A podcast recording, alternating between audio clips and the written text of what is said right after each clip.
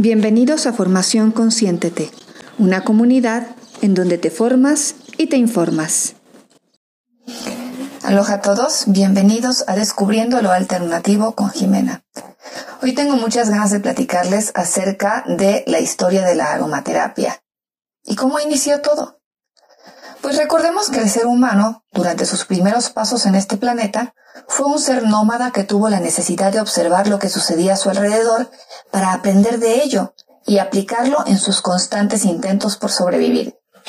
Tenía que aprender acerca de las costumbres que tenían los animales, crear estrategias en torno a sus observaciones para poder cazarlos y así tener alimento y abrigo. De esta misma manera tuvo que aprender a relacionarse con las plantas. A base de observar a los animales y sus costumbres, entendió que ciertas plantas, raíces, hojas y frutos le servían para alimentarse. Y le tocó encontrar que así como algunas de estas cosas tenían buen sabor, otras eran espantosas. Y que mientras éstas les hacían sentirse mejor, aquellas de allá podían enfermarlos o incluso matarlos. También podemos imaginarnos a estos hombres primitivos inventando formas de limpiar sus heridas y sanarlas, machacando o, frotando raíces, hojas o flores, o descubriendo qué combinaciones surtían efecto. Así fue como de forma empírica, nuestra especie fue coleccionando el saber referente a prevenir y curar con los elementos que la naturaleza les brindaba. De esta forma, no solo nace la relación entre las plantas y la alimentación del ser humano, sino que se forman los albores de la medicina moderna, que tienen como base el uso de las distintas partes de las plantas. Y así, dándose cuenta de cómo los animales se curaban a ellos mismos y probando en carne propia los efectos que podían tener las mismas medidas en sus cuerpos, comienza la historia de la medicina basada en el uso de plantas. Incluso hay residuos fósiles que nos muestran evidencia de que esta relación estrecha data de por lo menos desde el Paleolítico Superior. O sea, déjenme traducir, indicando una datación de alrededor de 18.000 años antes de Cristo. ¿Lo pueden creer? De esta forma, conforme pasa el tiempo, Comienzan a utilizar hojas de plantas y ramitas para quemarlos y descubren que tienen efectos interesantes. Algunos de estos humos aromáticos tenían la capacidad de marear a las personas, mientras que otros ayudaban notablemente a quienes sufrían de ciertas enfermedades. Y así como unos daban confort y otros seguridad, algunos otros daban la sensación de poder o, de misticismo divino e incluso ayudaban a proporcionar una experiencia religiosa, dependiendo de las plantas o combinaciones que se utilizaran. De esta forma, el ser humano comienza a explorar las distintas características curativas de las plantas, aunque todavía no se dieran cuenta. Entonces, hablemos del poder terapéutico de las plantas en la historia de la humanidad. Estamos hablando de que las plantas aromáticas son definitivamente las madres de la medicina en la historia del ser humano. Recordemos que en la antigua Mesopotamia, alrededor de unos 5.000 años antes de Cristo, se utilizaban ya elementos de origen animal, vegetal y mineral para sanar ciertas afecciones. Y hay evidencia en una serie de tablitas donde se nombran semillas, raíces, tallos, cortezas y hojas de ciertas plantas que utilizaban ya de forma medicinal, como el cedro, la palma datilera, la higuera y el sauce. Sabemos también que existe evidencia de que se elaboraban aceites de mirra, de mirto o de cardamomo para fines espirituales y terapéuticos, así como el uso de las rosas para limpiarse la piel. Qué rico, ¿no? Por ejemplo, en el antiguo Egipto ya usaban los aceites derivados de las plantas para sanar cuerpo, alma y mente, y eran consideradas sustancias sagradas que conectaban con lo divino.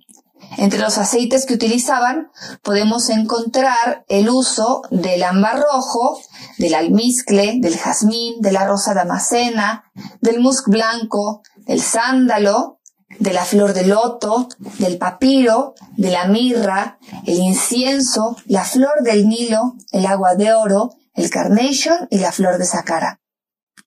En la antigua Grecia también se utilizaban los principios de lo que actualmente llamamos aromaterapia dentro de sus costumbres. Por ejemplo, Hipócrates, el conocido padre de la medicina, creía que para mantenerse sano era conveniente darse diariamente un baño perfumado y un masaje con aceite vegetal al que se le habían añadido varias gotitas de aceite esencial. Ah, que tenía razón. Qué rico, ¿no? Imagínense entonces los saltos cuánticos que se tuvieron que suceder en cuanto al estudio de las plantas y sus propiedades medicinales para que entre los siglos 9, 10 y 11 naciera en la España hispanoárabe la más antigua escuela de aromaterapia de nuestro mundo. Increíble, ¿no? Entonces, ¿cómo es que nace la, la aromaterapia moderna? Pues en tiempos más actuales, alrededor de los 1920, hubo un auge por el estudio de las hierbas y sus propiedades medicinales. Y entre los apasionados estudiosos de este tema se encontraba un químico francés, René Gattefossé, que no se pronuncia así, pero bueno, que comenzó a experimentar con aceites esenciales y con gran sorpresa descubriendo el gran potencial terapéutico que tienen. Se cuenta que René se quemó un día la mano durante un pequeño accidente que tuvo en su laboratorio, tras lo cual metió su mano en aceite esencial de lavanda. ¿Y qué creen? Se sorprendió de la rapidez casi milagrosa con la que se recuperó. Y fue gracias a este incidente que canalizó sus energías en el estudio de las propiedades de los aceites esenciales.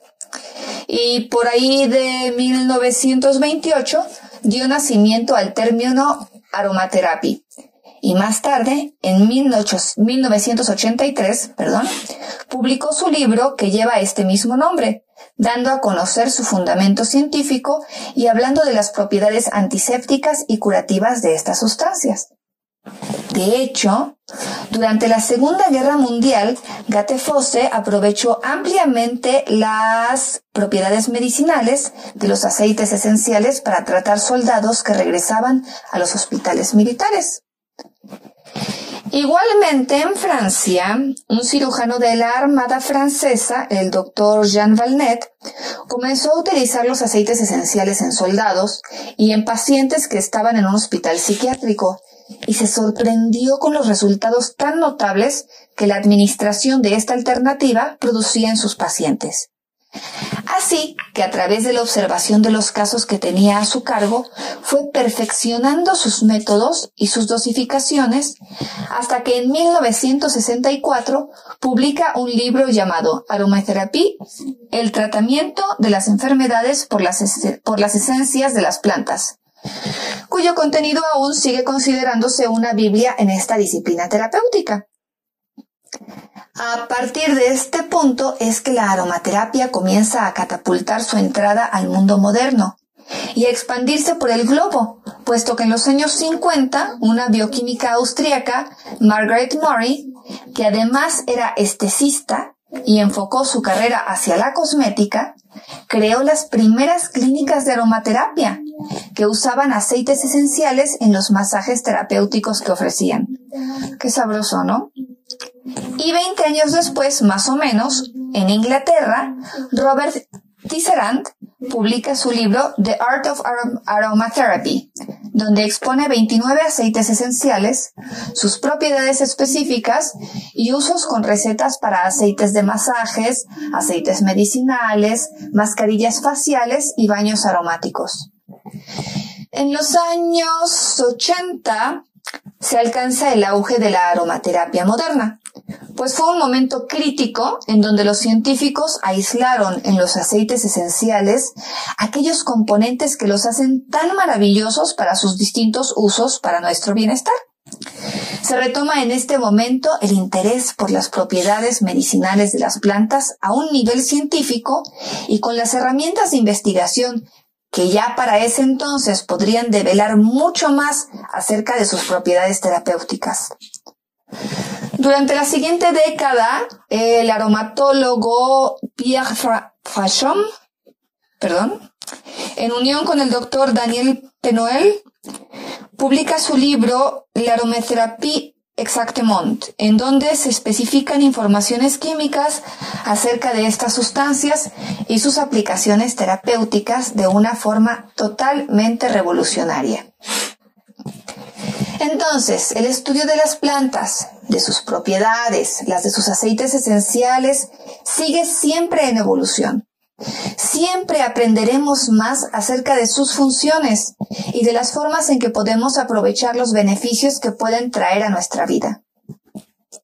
Entonces, espero que hayan aprendido un poquito acerca de las formas en que podemos utilizar las plantas y sus propiedades em, terapéuticas, así como las terapias alternativas, como la aromaterapia, para brindar un bienestar a nuestra familia.